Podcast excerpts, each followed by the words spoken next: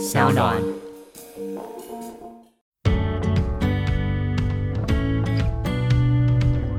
跟大家分享一个心情，就是呃，专业跟业余的差别。嗯，那我觉得自己业余喜欢唱歌、听听歌，跟大家分享，我觉得很 OK。可是要走入专业跟职业这件事情，你要把门槛拉高，你一定要对自己严格一点，你不能把兴趣当有趣，因为你的兴趣是会大家要花钱来买的。真的，对，所以我很重视，也很看重我每一次发表出去的音乐作品，我会花大量的时间去投入，去做功课，去为每一首歌做编排，然后我会回头去检视我自己唱的好不好。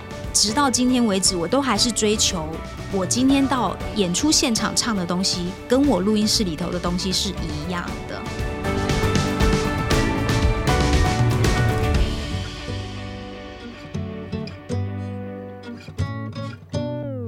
欢迎收听黄大米主持的米粉汤。我最近呢去参加演唱会的时候呢，都会遇到周慧。比如说我之前去看苏永康的演唱会的时候，我就看到周慧在宣传他的新的专辑《不被遗忘的时光二》。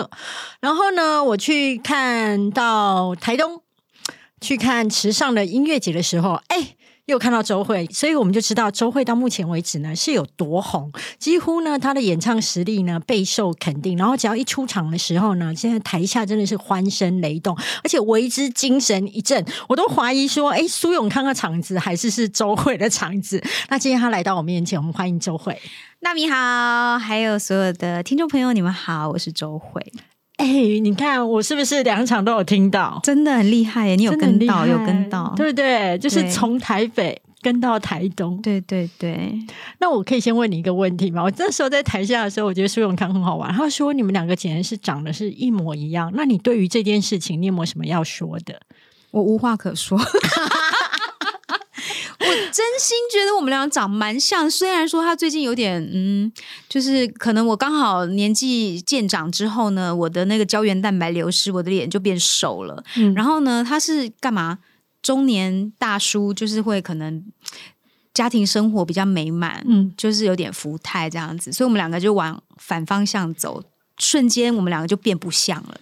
对，年轻的时候，我我觉得我们两个站在一起真的很像，而且因为我是近视眼，是，所以私底下的我都是戴眼镜，然后两个站在一起真的超像，我真的我觉得比我自己亲生的两个哥哥还要像，这个我真的是无法否认。那你有问过他？就是说，呃，有问过妈妈，或就是 没有，那真的是天边缘。但我只能说，造物主其实在造人的时候，他的模板其实没有太多，你知道吗？所以那个撞脸的人真的很多。OK，我知道说你最近那个出了一个新专辑，那时候我在这两场演唱会的时候，其实都有听到。对，然后这一次的专辑跟以前有什么样的不同，可以跟大家说一下吗？我觉得最大最大的不同是音乐上的风格。嗯。对，因为我没有唱过爵士，虽然我很喜欢爵士，但是我觉得爵士是一个有点对我来说有点神圣不可侵犯的领域。然后等到我觉得，哎，我好像吸收的那个够多之后，我才敢从幼幼班开始。对，所以这一次对我来讲，就是初试提升，然后从幼幼班开始，一点一点的去尝试这样子。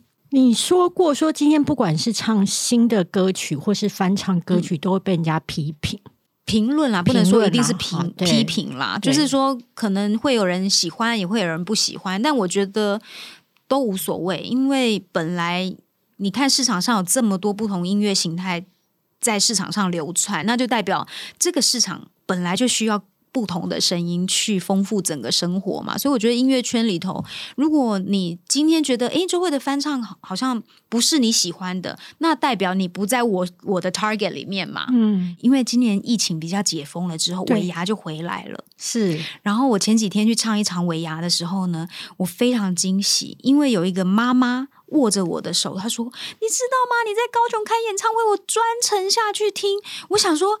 哦天哪，他跟我妈妈年纪差不多，但是他会有这个热情，然后专程下去听，我非常非常的开心。那就代表说我过往做翻唱这件事情是得到长辈的认可的，所以我觉得这件事情会让我有更大的动力往下去走。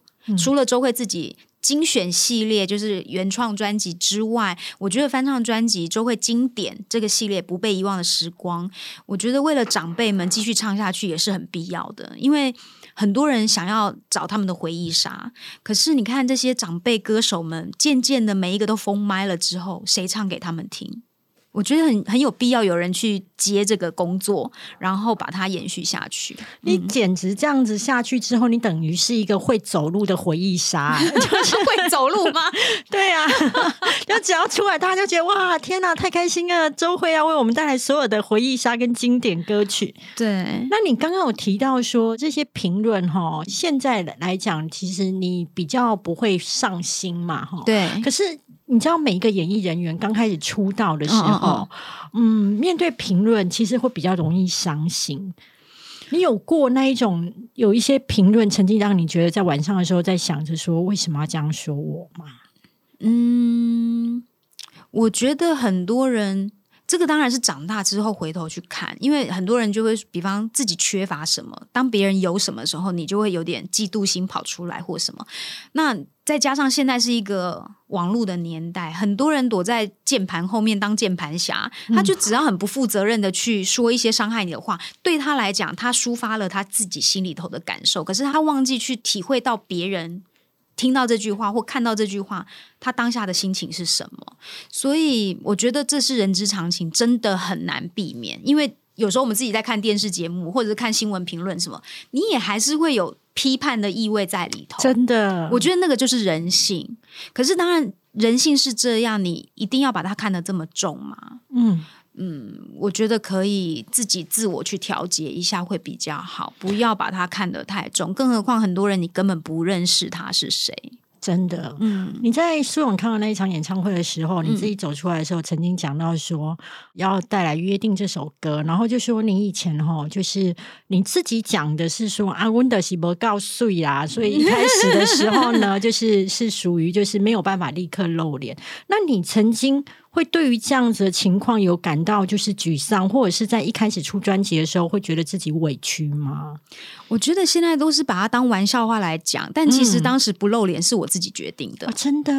对，因为我觉得我我如果晚生个二十年后，我会正好生在一个非常 perfect 的年代，因为我很想当虚拟歌手。但是那个年代网络还没有到这么发达，你不太可能你不去做宣传，你不可能不去上通告，不可能不去唱校园、上电视，因为唱片公司它就是要销售它的商品。那我就是超强的 sales，我一定要自己去卖这个商品嘛。所以如果我隐身在音乐背后，完全没有去销售的话，可能当时约定那张专辑的成绩也不会是这样子。嗯，对，所以我觉得这个实在很难取舍。那如果换成现在，哇，网络时代，我觉得对我当时年轻的那种另类魂啊，应该会是非常非常棒的一个传播方式。嗯，我这样听起来，我觉得你好像没有那么爱走到目前，你只想要用你的才艺、你的歌声，然后去让别人认识你。对我只想分享我的。歌声这件事，其他部分我没有很想跟大家分享，所以你算是那种属于比较内向的人吗？我其实说真的，嗯，我也许不是天生的内向，但是我觉得我有童年的。创伤，为什么这样讲？因为我小时候其实是住在乡下，我妈妈娘家在台中清水。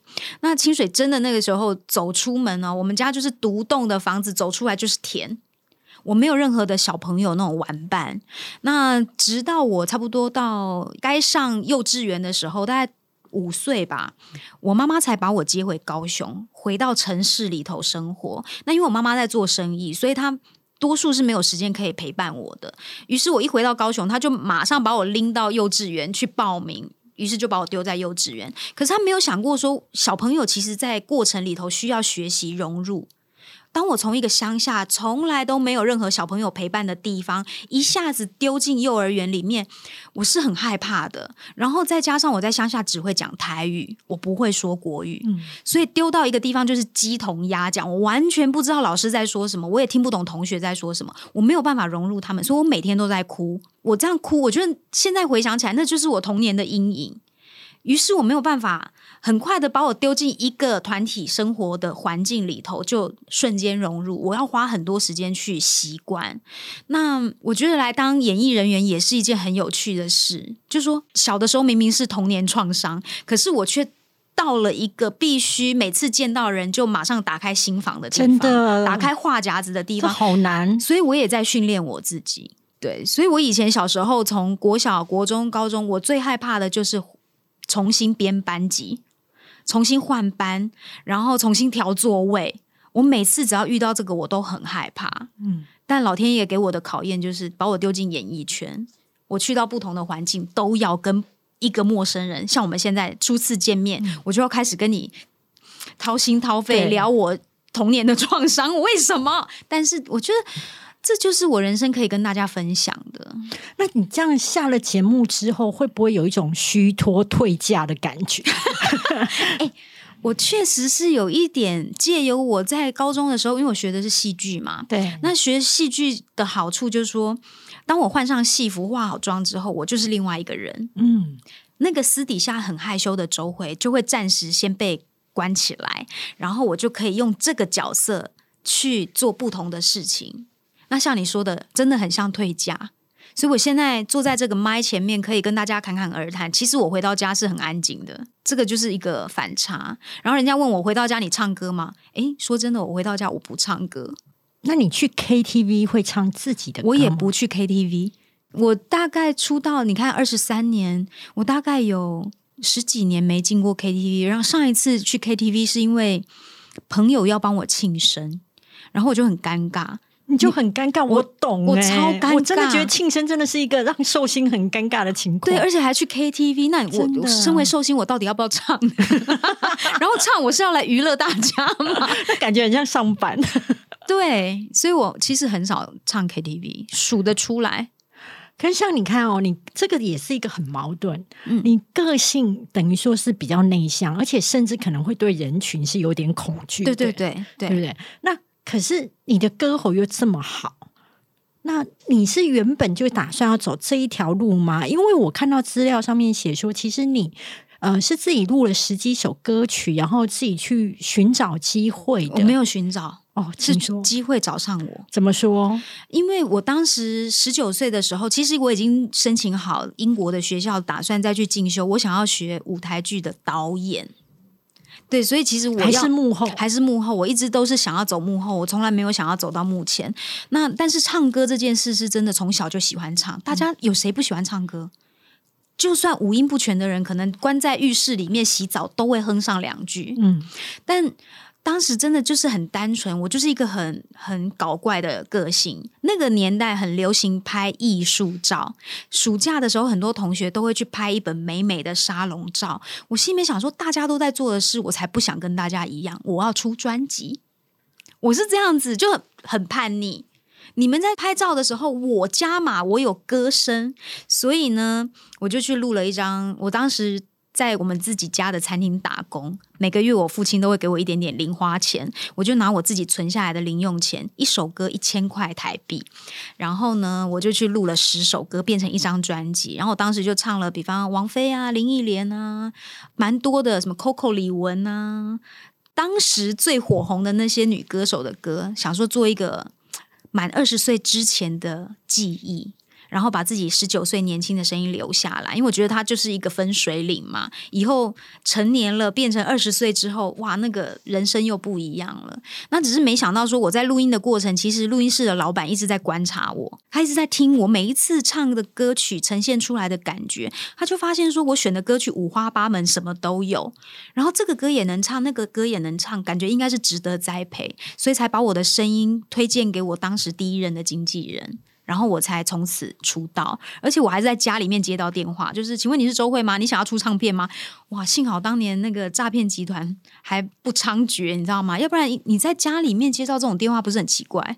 那你接到这个电话之后，你怎么跟他说？而且你那时候还年纪这么轻，哎，我当时就就是先听一听，因为我还是蛮谨慎的，嗯，我没有那么容易就陷进去。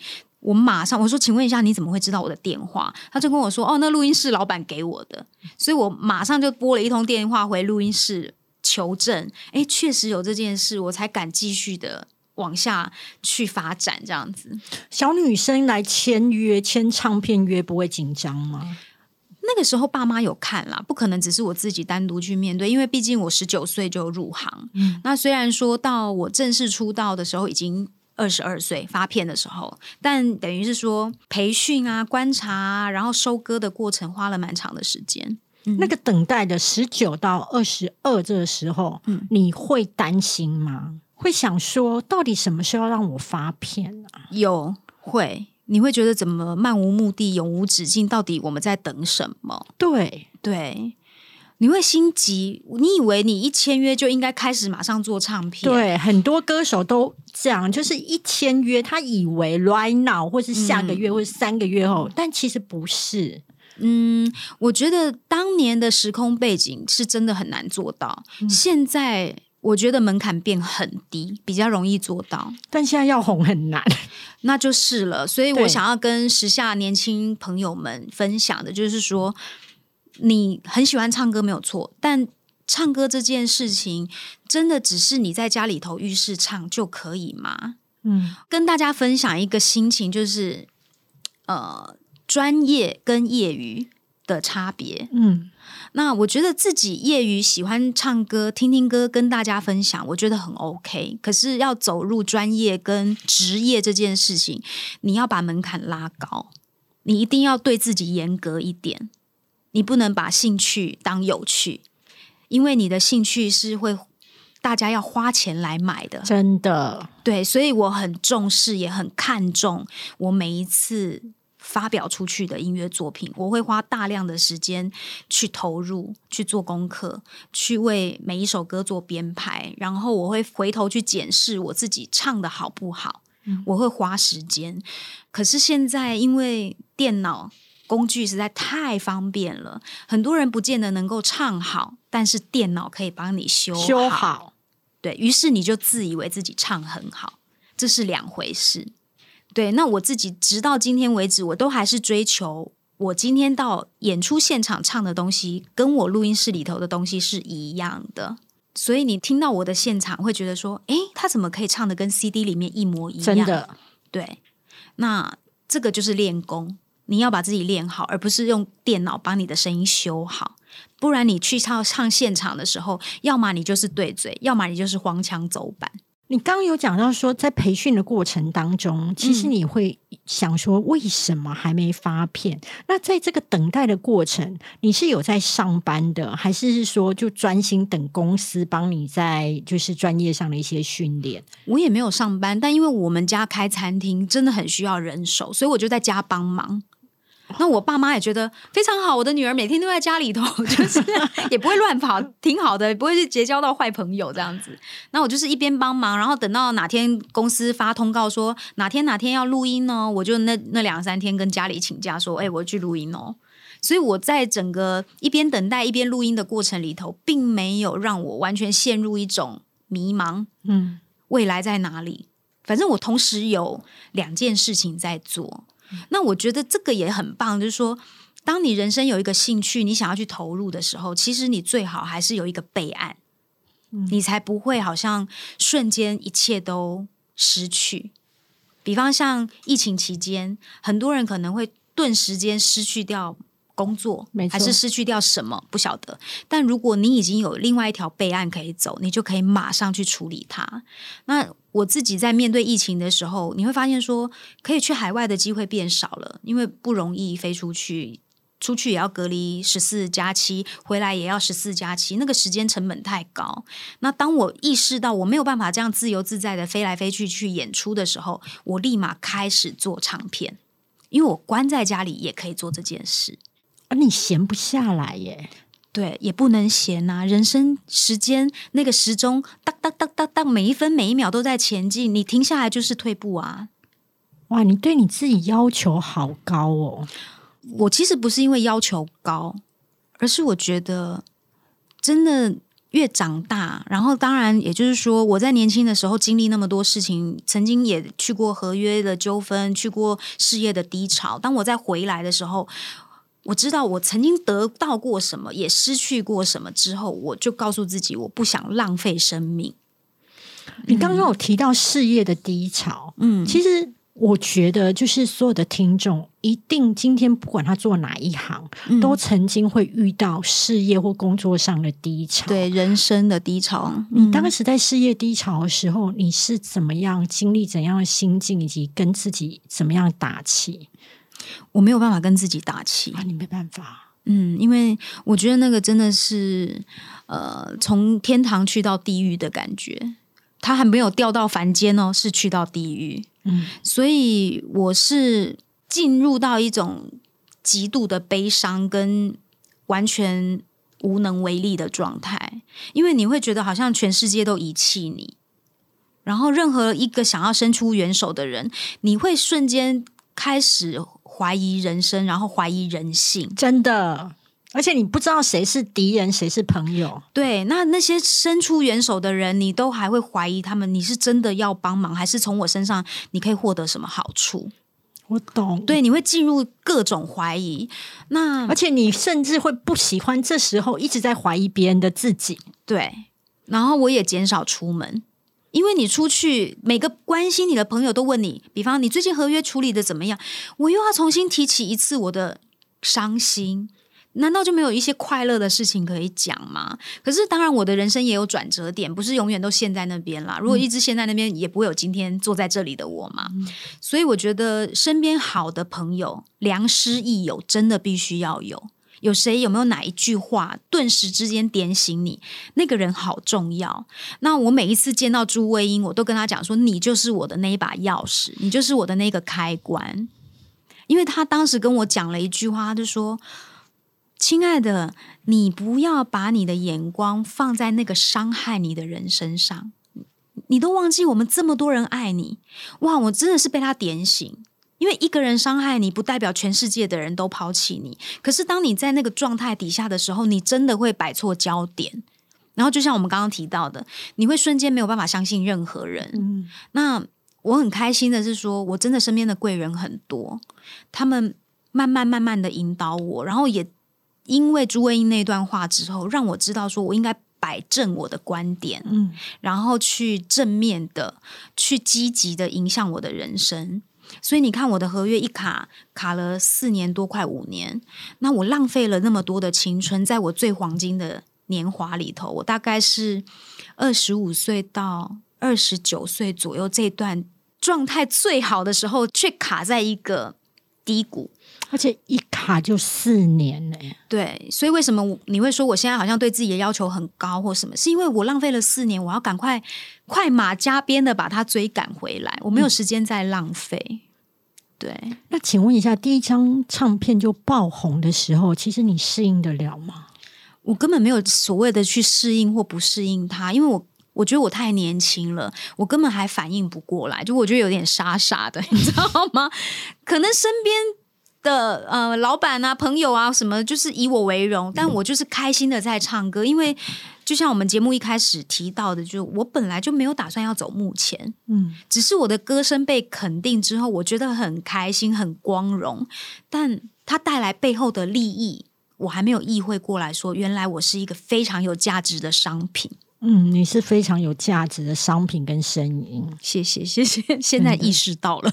对，而且我很喜欢朱卫英提醒你的话，嗯，就是你不要去看那些伤害你的人，你身边还有很多人爱你。对，这个就是我这样一路走过来，当我从谷底回到了凡间，回到了地平面之后，慢慢慢慢一步一脚印再继续往上爬的时候，来到现在的这一个。我上一张专辑叫做《豁然率》，过了四十岁之后，什么叫不惑之年？我觉得，哦，原来你的人生真的要经历很多的事情，你才可以开始看清楚好的、不好的，你需要的与不需要的，你该丢掉的、放下的，你慢慢开始会整理这些东西，你心里头的空间终于腾出来了。于是我后来在做专辑，我就不会再去纠结说。我到底是不是要来完成我的心愿？我要做另类女歌手，我要唱摇滚，我要唱什么？没有，我知道原来我的歌声的功能是去陪伴大家。有，完全可以达到。而且每次你只要唱这些走红的歌曲的时候，你知道那个真的是立刻让大家回到那个旧日的时光。对我，我现在就是因为已经清楚我自己的歌手定位。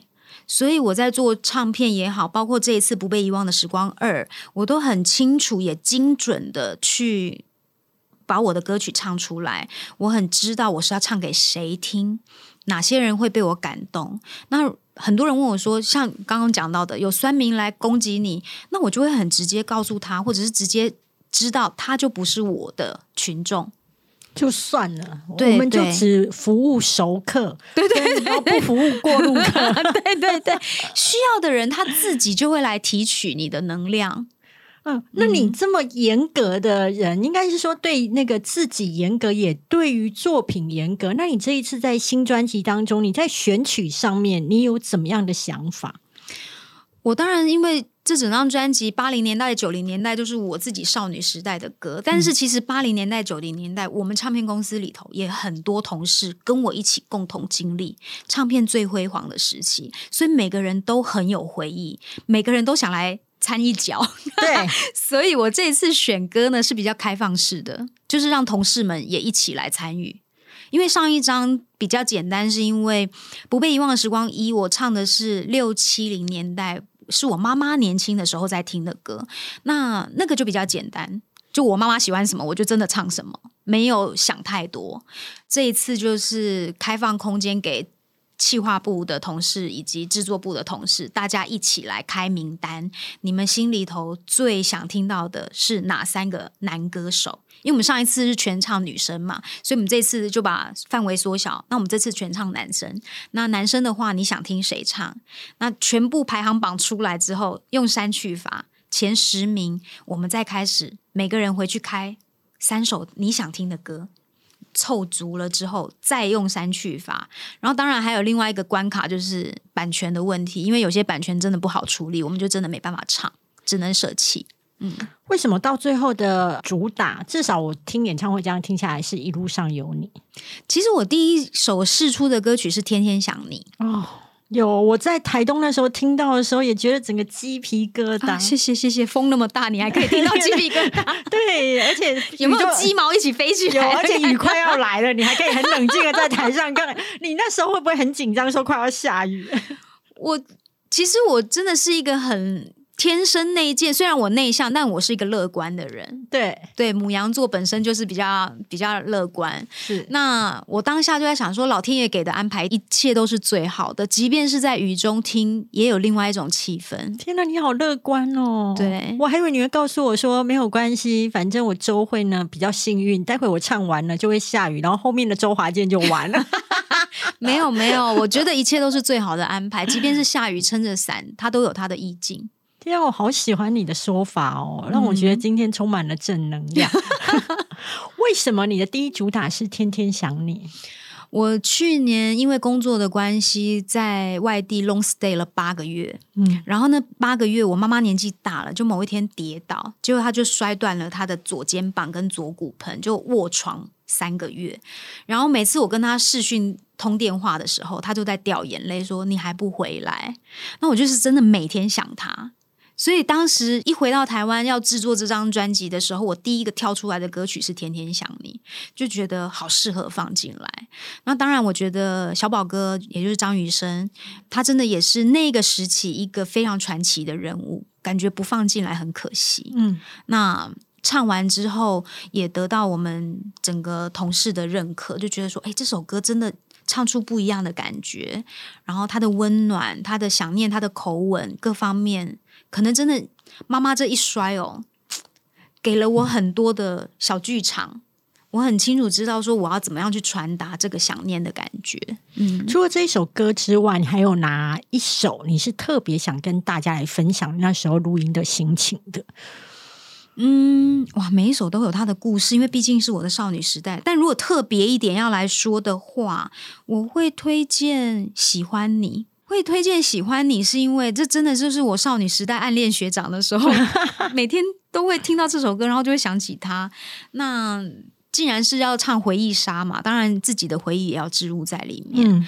那我自己还蛮开心。这首歌当然跟苏永康也有那么一点点连结，因为他是我身边少数会说粤语的朋友，所以当我唱完这首歌，第一时间我就先丢给他听，先让他鉴赏一下，确认一下我的咬字发音正不正确，这样出去会不会丢脸啊，或者什么？幸好我真的是下足功夫，有把它唱好。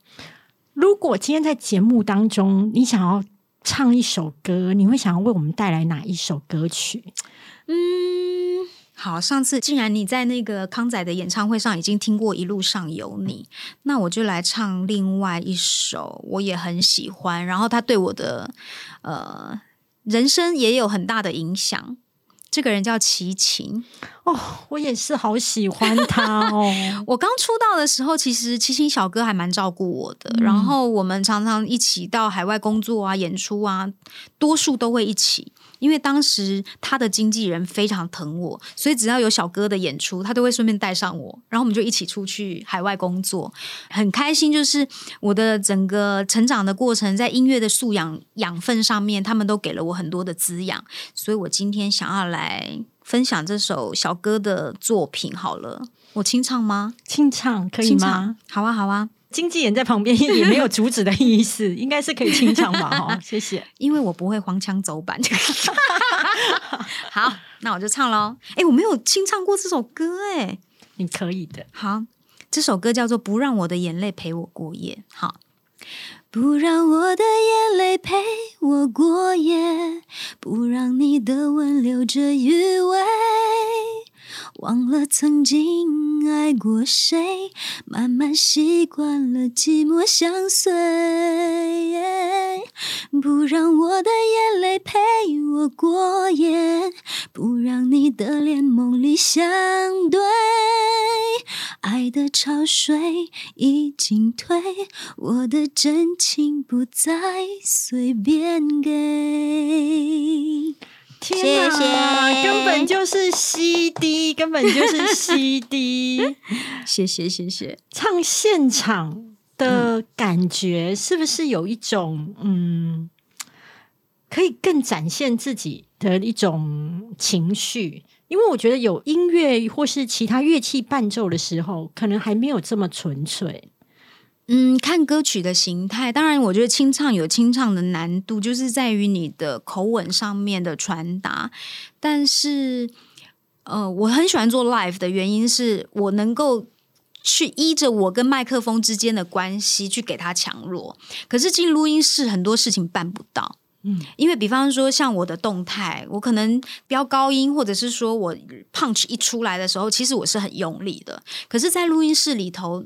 没办法，我们是定在原地对着麦克风唱歌，然后通常距离是算好的，所以变成为什么我们的声音音量你会觉得周慧好像唱现场会比 CD 更好听的原因，更饱，然后那个 power 更强。对，因为强弱对比，我是可以掌控在自己手上的那只麦克风。对，可是如果在录音室里头，因为我就定位之后，我必须跟它的距离是保持一个稳定的距离，所以变成大小声，我的控制音量录。音师会很难调控，我就尽量不要让它喷麦跟爆麦，那我的力气就不能用到那么大。那或者是包括说混音的时候，你会发现说，哎，前面的声音可能比方只有一个钢琴或者是一把吉他，它的音量怎么会去到整个交响乐都出来的时候，音量还是一样？没办法，因为你不能让它爆掉，所以它所有的混音都必须压在一个正常值里头。那这个就会导致我们聆听上面会觉得好像那个 punch 有点出不来。那这也就是为什么我很喜欢唱 live，也很欢迎大家来听我的 live，因为你一定会在 live 的现场里头听到不一样的周会，是更有层次的。嗯，既然你身为一个会走路的回忆杀，我可不可以替听众再凹你一首歌？你想要听什么？我想要听约定。哎，约定哦，嗯，好啊。你我约定，一争吵很快要喊停，也说好没有秘密，彼此很透明。我会好好的爱你，傻傻爱你，不去计较公平不公平。那个捐款专线在哪里？我现在光听这一段，我都想要付钱，觉得哦，这个不行，这实在太感人了。谢谢谢谢。那请问一下哦，我一定要替大家来询问啊，因为你的新专辑是 CD 嘛？对对对。可是现在很多人家里都已经没有 CD 了，他要怎么样能够聆听到你这么好的音乐，跟听到你现在不被遗忘的时光二的歌曲呢？我们也没有老派到说新东西没有啦，也就是说数位下载的地方也是有啦。哦，有哪些地方可以下载？以及哪些地方可以掌握你的最新的动态？好，想要知道哪里可以下载，可以先去关注周慧的粉丝团 IG，因为里面我们都会放连接，整张专辑的连接都会在脸书粉丝团也好，还是 IG，然后包括我现在也开了那个 YT 的频道，也就是 YouTube 的频道，这是你个人的频道，个人的频道，也就我们公司同事很会给我出一些难题，然后我就要去挑战啊或干嘛，所以你们就会看到我被整，就是一直不断的在找一些。功课给我做，然后我也玩的很开心，所以我觉得还蛮有趣的。嗯，节目最后就是还是要提醒大家，记得去追踪周慧的粉丝团，还有订阅她的 YouTube 频道，你就可以听到不被遗忘的时光二，还有感受到周慧现在的那个整个状态，真的是非常的漂亮。谢谢，谢谢。你刚刚跟我讲说你已经来到四十岁，我还有吓到。四十有五，我已经要要奔五了耶！完全感受不到。但我觉得，嗯，心态是可以改变、调整的。然后你的所有状态，因为上次有一个节目也问我说：“你的美丽、你的自信是来自于你谈恋爱吗？”然后我就心里面想说：“没有啊，我已经十年没谈恋爱了。所以你的自信、你的状态不是来自于对方给你的，是你自己给自己的。所以自爱。”很重要。今天真的很谢谢你带来这么正能量，然后也感谢你二十几年来陪伴我们一起走过很多。我会继续陪伴下去，只要大家不淘汰我，我就继续会。我们永远 爱你，你演唱会我一定会去听。谢谢谢谢谢谢钟慧，谢谢谢谢大明，谢谢。